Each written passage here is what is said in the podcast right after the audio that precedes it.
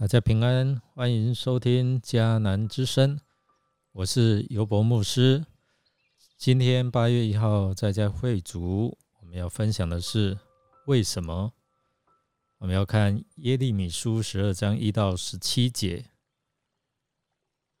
先来看今天的金句：上主啊，我向你申辩我的案情，每次都是你对。但我还是要问你，究竟什么是公正？为什么坏人事事顺利？为什么诡诈的人事事亨通？耶利米书十二章第一节经文的摘要要提到，耶利米在埋怨为何这些恶人那么发发达。神说有更难过的事。就是被亲族出卖，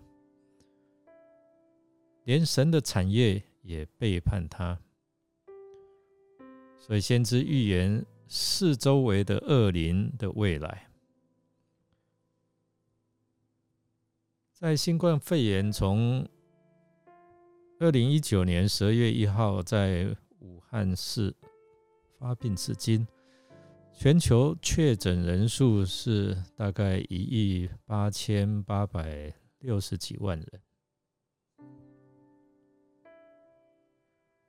死亡人数大概有四百零六万五千多人，这是史上最严重的传染疾病。面对这人类的浩劫，我们可能会问。为什么会发生这样的事呢？今天的经文一开始延续在十一章的十八到二十三节，其中记载了耶利米，他就所发生的事与上帝来理论，因为发生在他身上的事，使他心里充满了困惑。为什么上帝会容许恶人如此猖狂？耶利米的话直接而尖锐。你栽培了他们。耶利米把恶人的嚣张归咎于上帝的栽培。耶利米的祈祷就是要上帝显出他的本性，来为耶利米伸冤。但是上帝的回复并没有正面回应耶利米的请求。只是对他预告，在前面还有更难的路要走。言下之意，就是要耶利米把心中的不满和愤恨撇开，做好准备来迎接更大的挑战。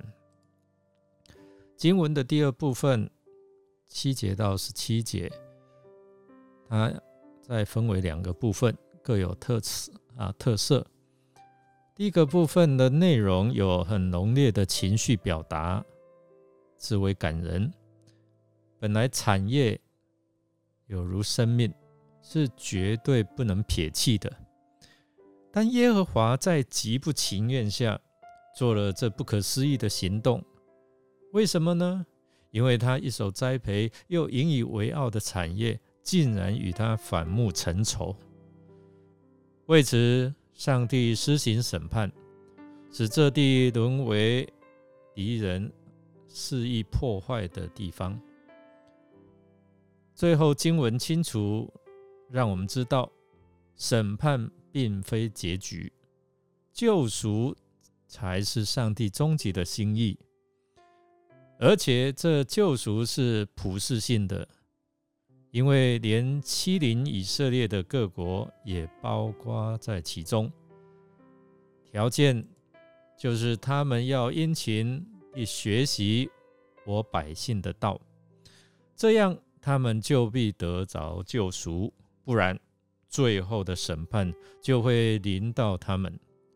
耶利米向上帝来求公义，公义对他来说是恶人要受到报应。但耶和华的公义却有另外一面，就是除了遭报应之外，还有拯救。但令恶人受惩罚，并非完全的公义。对上帝来说，唯有恶人得着拯救，被更新，公义才得以完成。我们来默想，根据十二章的十四到十七节，以色列四周的邦国的兴衰与什么有关呢？这是否适用于我们现今的世代？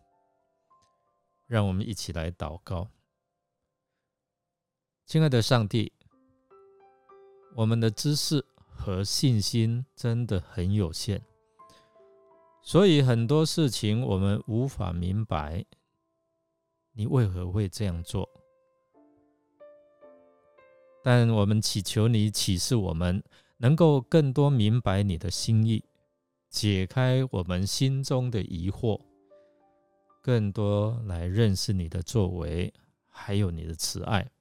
我们这样祷告，奉主耶稣基督的圣名祈求，阿门。感谢您的收听。如果您喜欢我们的节目，欢迎订阅并给我们五星好评。我是尤伯牧师，祝福您一天充满平安、健康、喜乐。